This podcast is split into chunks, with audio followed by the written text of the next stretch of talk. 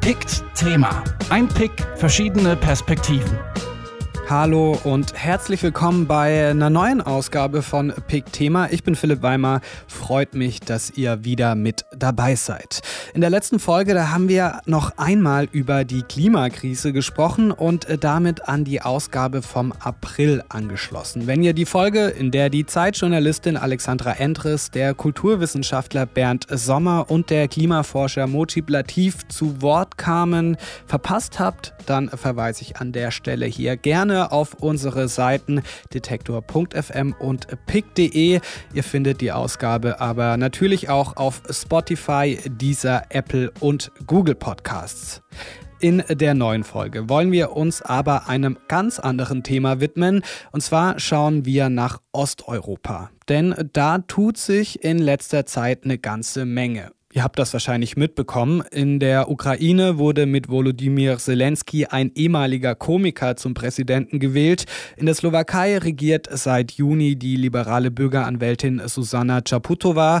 In Russland, genauer gesagt in Moskau, gab es große Proteste und auch in Tschechien, Polen und Rumänien gehen die Menschen wieder auf die Straße. Gegen autoritäre Herrscher, gegen Korruption und für freie Wahlen. Wir wollen in dieser Ausgabe deshalb die Frage diskutieren, ob das klischeebeladene Bild, das wir vor allem in West- und Mitteleuropa haben, vom korrupten, vom autoritätsliebenden Osteuropa im Jahr 2019 überhaupt noch gültig ist und ob es auf dieser Ebene eine klare Spaltung gibt zwischen dem Westen und dem Osten. Und falls nicht, ob man angesichts der zivilgesellschaftlichen Bewegungen, der Wahlerfolge vermeintlich progressiver Kandidaten möglicherweise sogar von einem Aufbruch Ost sprechen kann. Anlass für die Diskussion ist ein Pick von Simone Brunner. Simone ist freie Journalistin und hat unter anderem in St. Petersburg studiert. Sie beschäftigt sich vor allem mit der Ukraine, Russland und Weißrussland. Vor kurzem hat sie einen Artikel von Harald Schumann gepickt. Harald hat für den Tagesspiegel eine Kolumne über Osteuropa verfasst mit dem Titel der falsche Blick des Westens. In Osteuropa steht es besser um die Demokratie, als viele glauben. Darin zeigt Harald zum einen relativ schonungslos die Missstände in Osteuropa auf. Er spricht von autoritären Populisten und skrupellosen Geschäftemachern, die im ehemaligen Ostblock leichtes Spiel haben. Er verweist aber auch auf die zivilgesellschaftlichen Bewegungen im Osten Europas, beispielsweise in Tschechien und Rumänien. Er hebt die Wahlerfolge von Chaputova und Zelensky hervor. Und er erinnert daran, dass auch Westeuropa nicht vor Nationalisten oder, wie Harald schreibt, Kryptofaschisten wie Matteo Salvini gefeit ist. Ich wollte von Simone deshalb wissen, warum genau sie den Artikel von Harald gepickt hat. Weil ich finde, dass das einen ganz ähm, wichtigen und interessanten Aspekt beleuchtet, der eigentlich in der mm, in der westlichen Berichterstattung ein bisschen also untergeht immer wieder. Also man ist da ja in letzter Zeit vor allem gewohnt, dass immer so diese Bad News aus Osteuropa Europa ähm, zu lesen, zu hören, ähm, also Stichwort Polen, Ungarn und so weiter. Und ich fand das einen sehr guten Ansatz vom, von Harald Schumann, also vom, vom, vom Tagesspiegel, da auch mal hinzuschauen, ähm, dass es gar nicht so düster aussieht in Osteuropa und dass das auch immer ein bisschen über, über den Kamm geschert wird, was so ähm, Demokratie und Bürgerrechte und so weiter angeht. Ähm, ja, also ich, ich fand diesen differenzierten Ansatz eigentlich sehr gut, der, den man sonst eigentlich selten ähm, irgendwie ähm, verfolgen kann. In seinem Artikel bricht Harald also mit dem Bild der klaren Spaltung zwischen Ost und West entlang von Korruption und Demokratie. Um herauszufinden, inwiefern die Sicht von Harald auch wissenschaftlich haltbar ist, habe ich mir Rat bei Professor Dr. Gwendolin Sasse geholt. Sie ist wissenschaftliche Direktorin des Zentrums für Osteuropa und internationale Studien. Es spiegelt sich in dieser Gegenüberstellung von Ost und West als autoritär und demokratisch ähm, ein problematisches äh, Bild von Osteuropa, das heute einfach nicht mehr ähm, so zutrifft. Ähm, das soll nicht heißen, dass es in Osteuropa an vielen ähm, Stellen äh, keinen Bedarf mehr gäbe, die Demokratie zu stärken. Es gibt äh, zum Beispiel in Polen und Ungarn, aber nicht nur in diesen Ländern, weiterhin äh, große Probleme, was Rechtsstaatlichkeit angeht, was Korruptionsbekämpfung angeht. Das gibt es alles, aber bei uns kommen häufig diese Nachrichten stärker an als die Tatsache, dass sich auch viele Leute zu Wort melden. Dieser Tage hören wir das gerade verstärkt auch aus Russland, wo wir es vielleicht am wenigsten erwarten würden, dass fast jede Woche zigtausende, zehntausende von Menschen demonstriert haben. Jetzt im, äh, demnächst kommen dort Lokalwahlen, unter anderem in Moskau. Und in diesem Zusammenhang sehen wir ähm, eine Bewegung von unten, die äh, wichtige Themen äh, auf die Tagesordnung bringt, die man sich gerade in den Staaten eher autoritärer Natur wie in Russland oder in den Staaten mit noch großen Problemen bei der Rechtsstaatlichkeit wie Polen, Ungarn vielleicht gar nicht so erwarten würde. Neben der versteckten Medienkritik von Sasse wird deutlich, dass auch sie nichts von einer klaren Spaltung in Ost und West entlang politischer und gesellschaftlicher Trennlinien hält. Ganz ähnlich sieht das auch die Journalistin und Pickerin Simone Brunner. Es ist eben nicht so gültig, wie das also immer wieder dargestellt wird. Also man hat, ist da ja irgendwie so gewohnt, also äh, Osteuropa, ja, das ist also postkommunistische Länder, da, die brauchen da so ein bisschen Nachhilfe in Demokratie. Das ist halt immer wieder etwas, was, was ähm, diskutiert wird oder immer so durchscheint. Und also, dass dieses Bild vom irgendwie ähm, demokratiepolitisch abgehängten Osteuropa eigentlich nicht stimmt, weil es sehr wohl sehr viele Bewegungen gibt, die sich also für Bürgerrechte und für für Demokratie einsetzen, also von Bratislava bis Moskau. Für Sasse und auch für Brunner sind also vor allem die Leute, die auf die Straße gehen, ein Zeichen für demokratische Teilhabe in Osteuropa. Und auch aus demokratietheoretischer Sicht ist das ja mit Sicherheit erfreulich, wenn Menschen partizipieren und in der Öffentlichkeit ihre Belange einfordern. Doch ist der Osten Europas deshalb schon auf dem Weg in eine weltoffenere, liberale Zukunft, können wir angesichts der zivilgesellschaftlichen Bewegungen sogar von einem Aufbruch Ost sprechen? Nein, also ich glaube, das, das kann man nicht sagen. Also dafür ist die Region einfach viel zu komplex. Also das sind ja ganz unterschiedliche Länder, also eben Tschechien oder Slowakei, ähm, ein, Slowakei ein Land, in dem mit dem Euro gezahlt wird mittlerweile und, und Russland, also ein, ein Land, in dem de facto eigentlich die Demokratie abgeschafft wurde. Also das sind, also ich glaube, das kann man, die Länder sind für sich einfach so unterschiedlich, dass es schwer zu sagen ist, dass diese ähm, Aufstände etwas miteinander zu tun haben. Also worum es auch eben in dem Pikt auch ging, ist, dass es eben aus westlicher Sicht wird es halt immer so ein bisschen über einen Kamm geschert, dass man sagt, ja, so sind eben die Osteuropa-Europäer. Und das ist eben nicht so. Klar, Osteuropa als homogenen Raum zu betrachten, wird der Größe und der Komplexität der Region selbstverständlich nicht gerecht. Simone hat das ja angedeutet. Zwischen Bratislava und Moskau liegen nicht nur knapp 2000 Kilometer, die Ukraine und mit Weißrussland die letzte Diktatur Europas, sondern auch unterschiedliche politische Systeme, verschiedene sozialisierte Gesellschaften mit differenten Wertvorstellungen.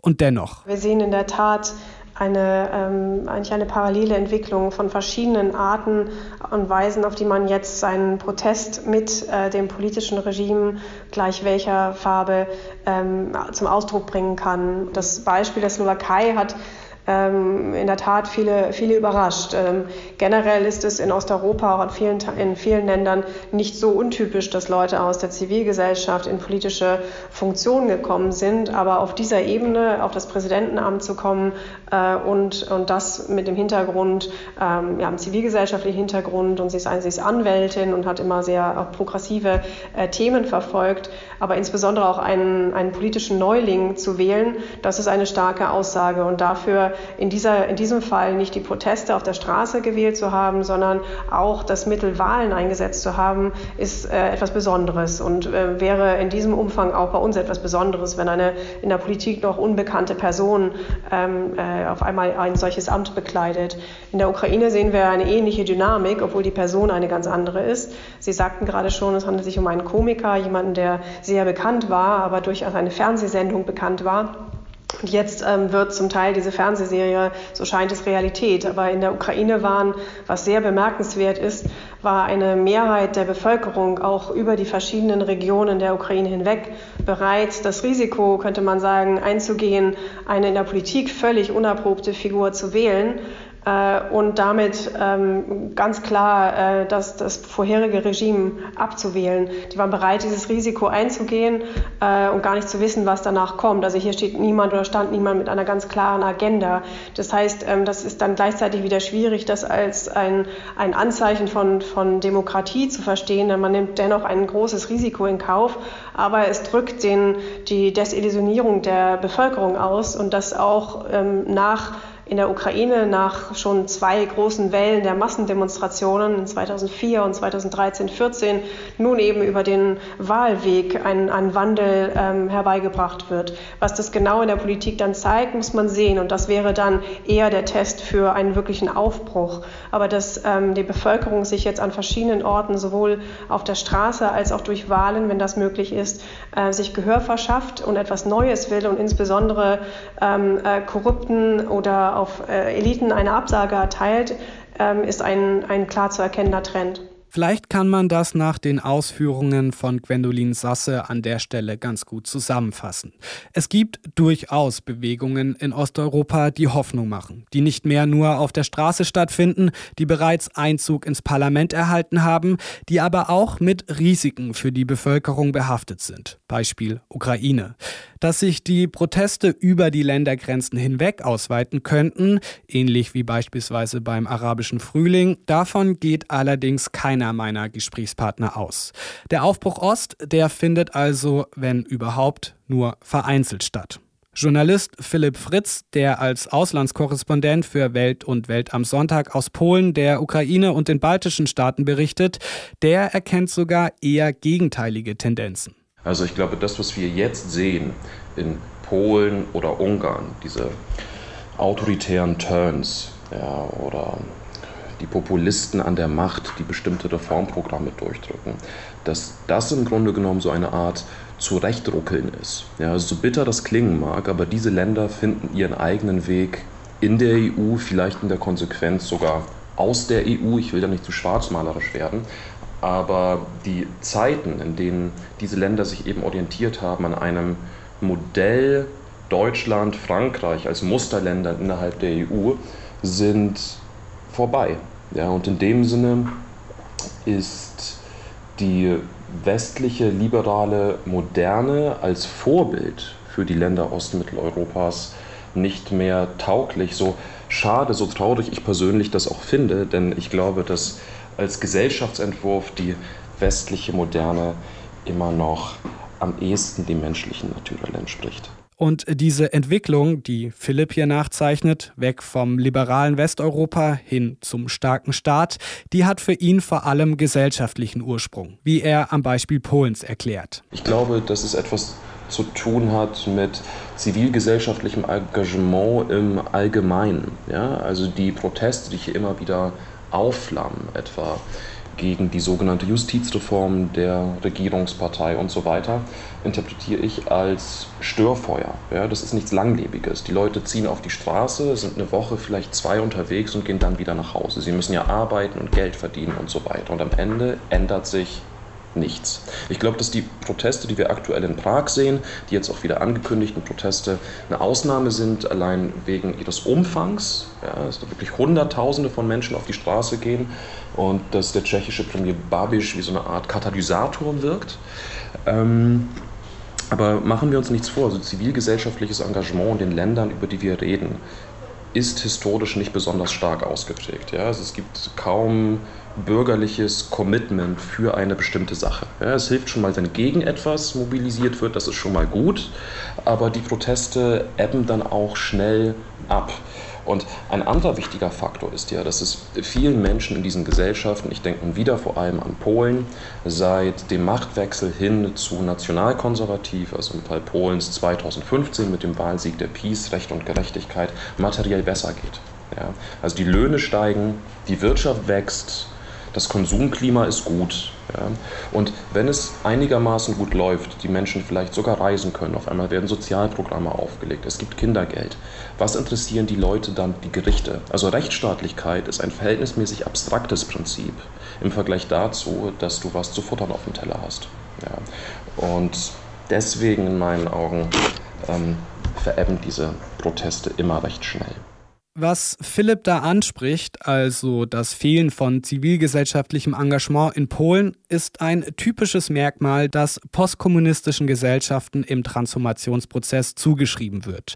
Jetzt kann man an der Stelle mit Sicherheit reklamieren, dass Polen die Transformation vom Kommunismus in eine Demokratie zu großen Teilen bewältigt hat, auch wenn die momentanen politischen Entwicklungen möglicherweise wieder in eine andere Richtung zeigen. Und dennoch, bis sich eine schlagkräftige Zivilgesellschaft entwickelt hat, können Jahrzehnte vergehen. Und auch Philipps letzter Punkt, dass Gesellschaften Rechtsstaatlichkeit im Vergleich zu relativem Wohlstand als verhältnismäßig abstraktes Prinzip wahrnehmen, kennen wir bereits als sozialwissenschaftliches Phänomen. Der amerikanische Politologe Ronald Inglehart hat das in den 1970er Jahren in seinem Buch The Silent Revolution als Weg vom Materialismus hin zum Postmaterialismus beschrieben. Er ging davon aus, dass sich Menschen in wohlhabenderen Gesellschaften mehr und mehr von materialistischen Werten abwenden, also dem Bedürfnis nach Sicherheit, nach Versorgung und sich zunehmend in Friedensbewegungen oder auch der Umweltschutzbewegung engagieren. Der Erfolg der Grünen wird beispielsweise zu großen Teilen mit dem von Engelhardt beschriebenen Wertewandel erklärt. Wenn wir also Philipps Ausführungen aus der Perspektive von Engelhardt betrachten, dann ist die polnische Gesellschaft noch heute eher von materialistischen Ansichten durchdrungen und orientiert sich deshalb stärker an konservativen Parteien wie beispielsweise der PiS, statt sich für liberale Ideen zu begeistern. Nichtsdestotrotz, und ich denke, das haben wir bis hierhin klar herausgearbeitet, es gibt auch progressive Kräfte im kommunistischen Osten. Und zivilgesellschaftlichen Protest hat es, das wissen wir aus der Geschichte des späten 20. Jahrhunderts, durchaus in Osteuropa gegeben. Stichwort Fall des Eisernen Vorhangs. Auch deshalb wollen wir im zweiten Teil dieser Ausgabe die Frage beantworten, wer da momentan überhaupt auf die Straße geht und inwiefern sich die Demonstrierenden aus den 80er und 90er Jahren von den heutigen unterscheiden. Außerdem, um ein Stichwort von gerade eben aufzugreifen, wollen wir über die Grünen in Osteuropa diskutieren und auch hier Antworten auf die Frage finden, warum die Partei beispielsweise im Vergleich zu Deutschland bei den Europawahlen in einigen osteuropäischen Ländern nur sehr wenige Stimmen bekommen hat. Einen Teil der Antwort haben wir mit der These von Ingelhardt ja schon vorausgenommen.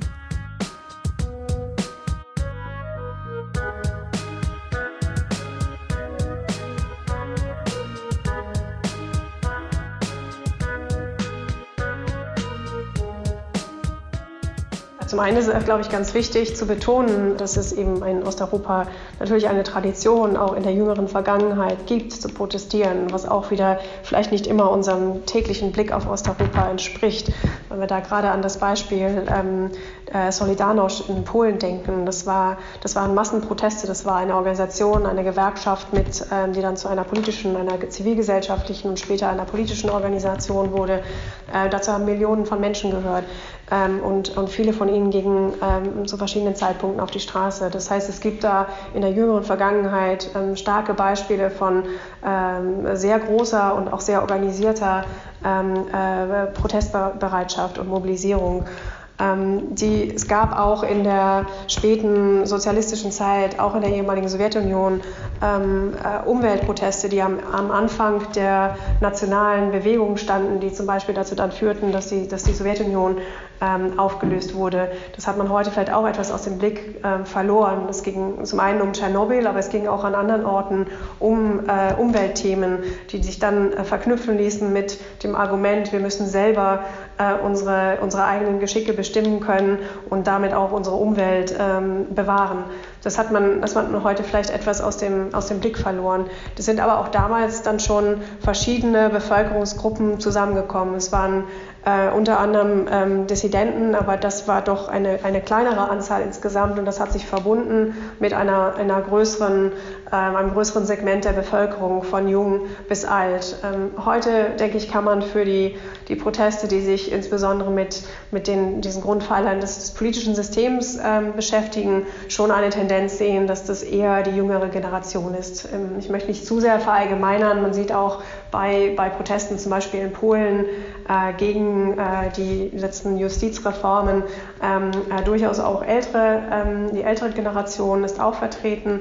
Ähm, aber da sehe ich eher einen Unterschied, dass das 1989 äh, oder 91 in der ehemaligen Sowjetunion ähm, sich äh, stärker auf einen, einen so die, die Durchschnitt der Gesellschaft ähm, konzentriert hat. Ihr merkt an der Stelle wahrscheinlich, Gwendolin Sasse und Philipp Fritz könnten sich herrlich über die Ausprägung des zivilgesellschaftlichen Protests in Osteuropa und insbesondere in Polen streiten. Aber darum soll es jetzt nur am Rande gehen. Vielmehr hat mich interessiert, wer denn da momentan auf die Straße geht. Und klar, auch hier muss differenziert werden. Denn die Anliegen der Menschen in Tschechien, die gegen Korruption protestieren und die Belange der Demonstrierenden in Moskau, die für freie Wahlen auf die Straße gehen, die unterscheiden sich ja schon inhaltlich. Aber Gwendolin Sasse hat es ja gerade schon kurz angerissen, dass es heute eher die jüngere Generation ist, die auf die Straße geht. Ich wollte deshalb von ihr wissen, ob man denn schon von einer Debatte der Generationen sprechen kann.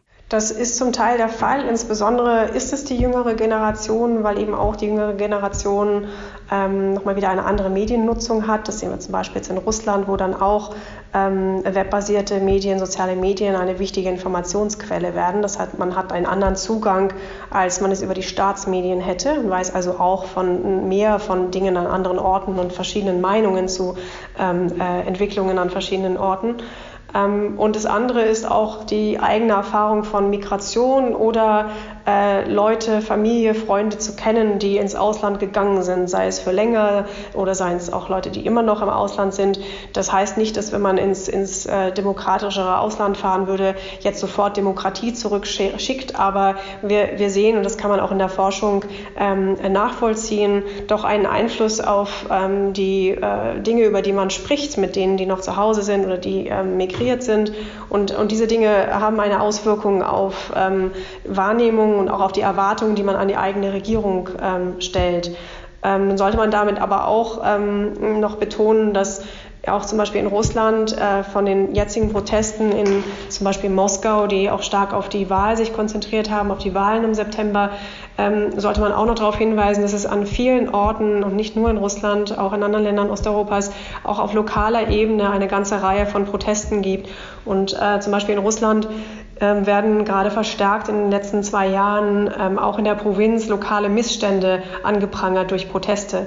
Und da kann man nicht sagen, dass das äh, vor allem die jüngere Generation ist. Und auch Simone Brunner beobachtet in Moskau vor allem jüngere Demonstrierende. Mm, ja, das wird schon so beobachtet, dass das auch viele Junge sind, die eben ähm, auch sozialisiert aufgewachsen sind, also nach dem nach der Wende, also nach dem Zusammenbruch der Sowjetunion, also die dieses repressive sowjetische System nicht mehr erlebt haben. Ähm, das ist schon zu beobachten, dass es also sehr viele junge Leute sind, die da auf die Straße gehen, aber nicht nur. Also es gibt auch ähm, ältere, ältere Menschen, die das, die das machen. Aber es ist ähm, doch unter jung, eher, ein eher jüngerer Protest, obwohl man mit solchen kollektiven, also Zuschreibungen vielleicht auch immer ein bisschen vorsichtig sein muss. Ein weiteres Merkmal der Demonstrationen neben dem eher jüngeren Altersdurchschnitt ist eine häufig informelle Art der Organisation. So können sich die Proteste den äußeren Umständen besser anpassen, wenn beispielsweise die Gefahr von staatlichen Repressionen wie Polizei oder Militäreinsätzen besteht,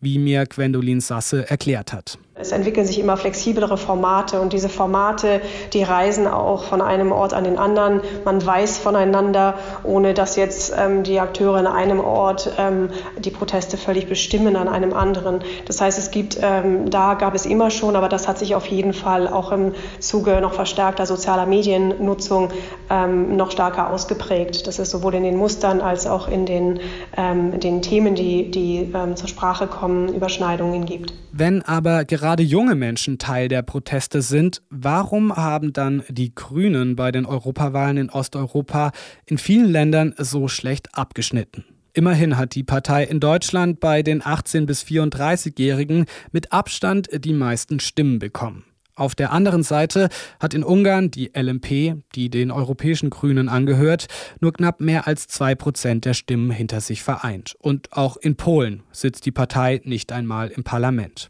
Ähm, also mir kommt es bisweilen so vor, als hätten ökologische Fragen vor einigen Jahren eine größere Rolle gespielt in Osteuropa oder Ostmitteleuropa, als sie es heute tun.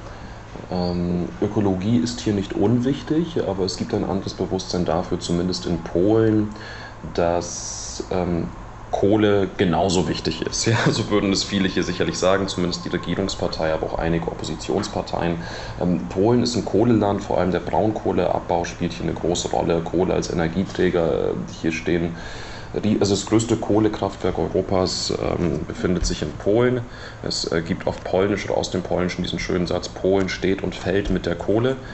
Ähm, ich glaube, und das mag erstmal widersprüchlich klingen, dass es hier zwischen, also wenn wir schon so denken wollen, wenn wir diesen Divide schon aufmachen wollen, dass es hier einen Unterschied gibt äh, zwischen ähm, postmaterialistisch und materialistisch und dass das durchaus auch auf Umwelt- und Klimafragen zutrifft, auch wenn Umwelt und Klima uns alle betrifft und es im Kern natürlich eine materialistische Frage ist.